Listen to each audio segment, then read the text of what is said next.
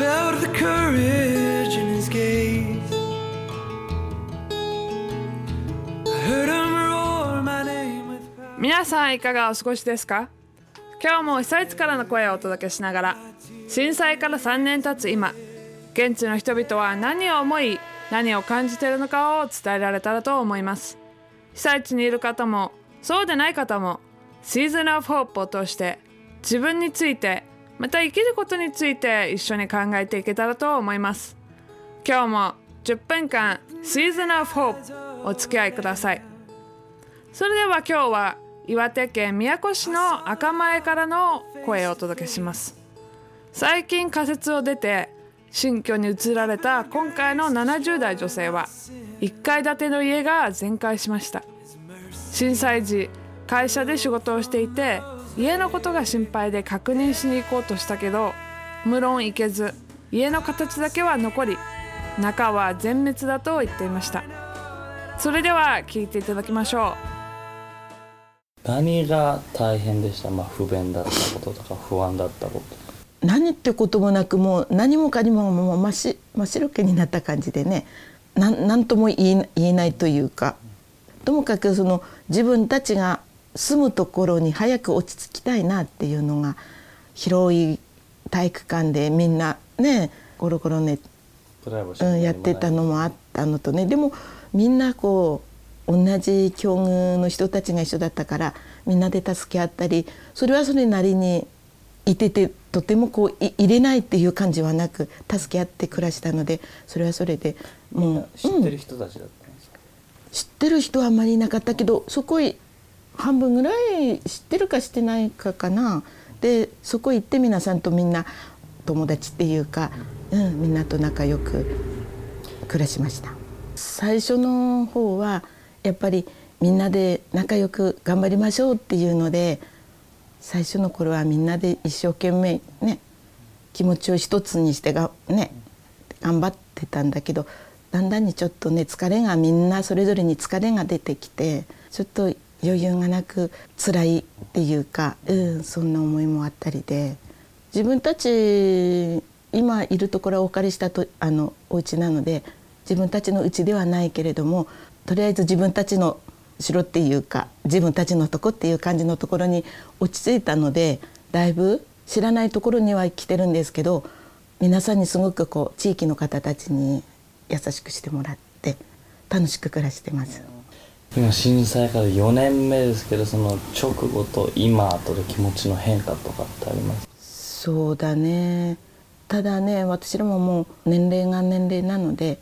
こう体のことが一番心配、うん、夫もちょっと調子が悪くて。なのでそっちの方が一番心配なので震災のとこはもうとりあえずねその仮設からも出て復興ではないけど、うん、自分らの足で頑張ろうってとこに今来て暮らしてるので、うん、それは仕方がないことで自分たちだけじゃないから頑張ろうって思ってます。でもこう来てくれる人会いに来てくれるとかこうちょっとポツンと2人だけ行った時にねこう訪ねてくる来てくれる人たちがいることがすごく楽しくてこう待ってます。それがまず楽しみですね。あとは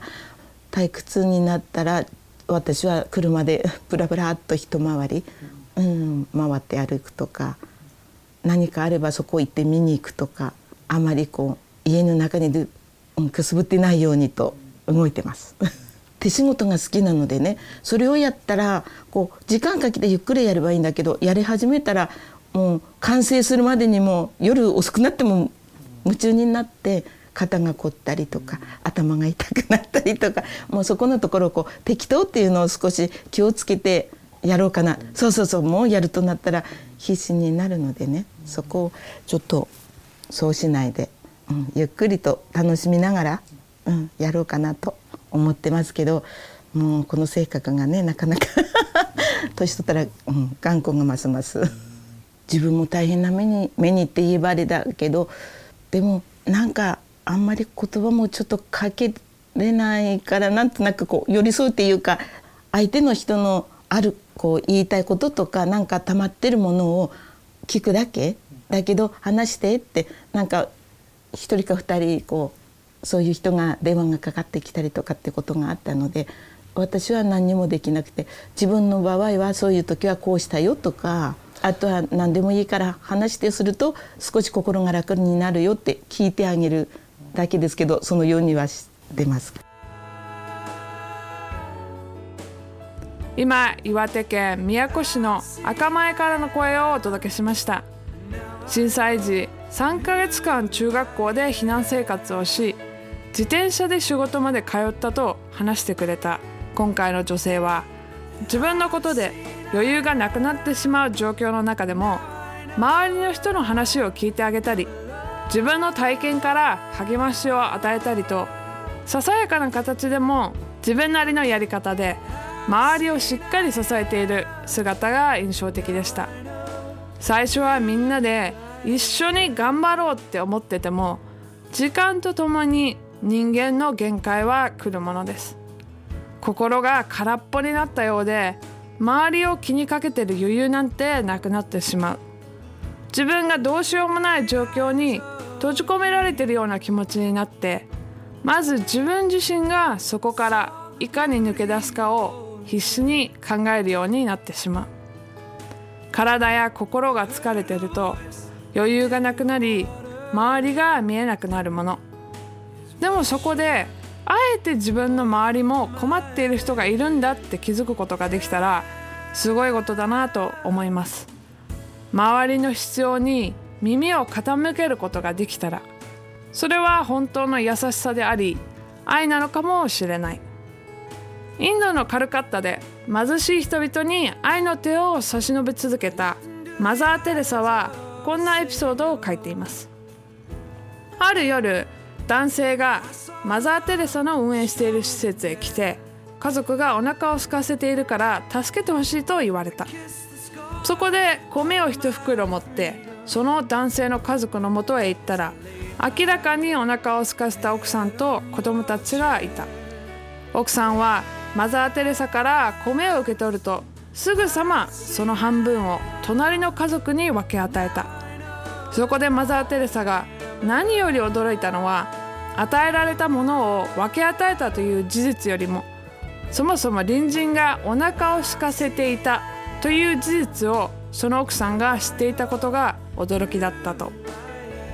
人は極限の状況に置かれると。それが精神的身体的経済的なものであっても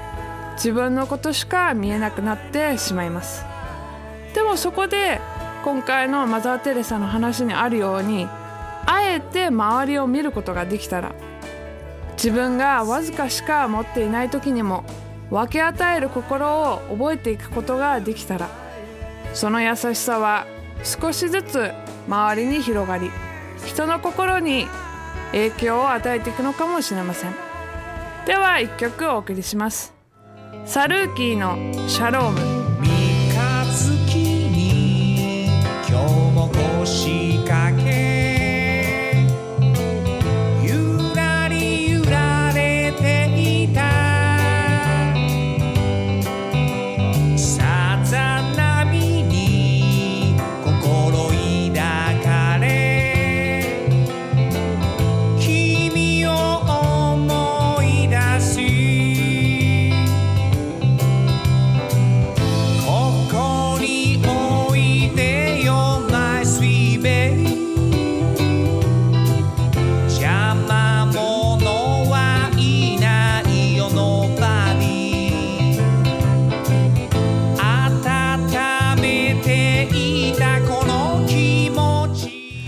も Transworld Radio の恵みが Season of Hope お送りしました。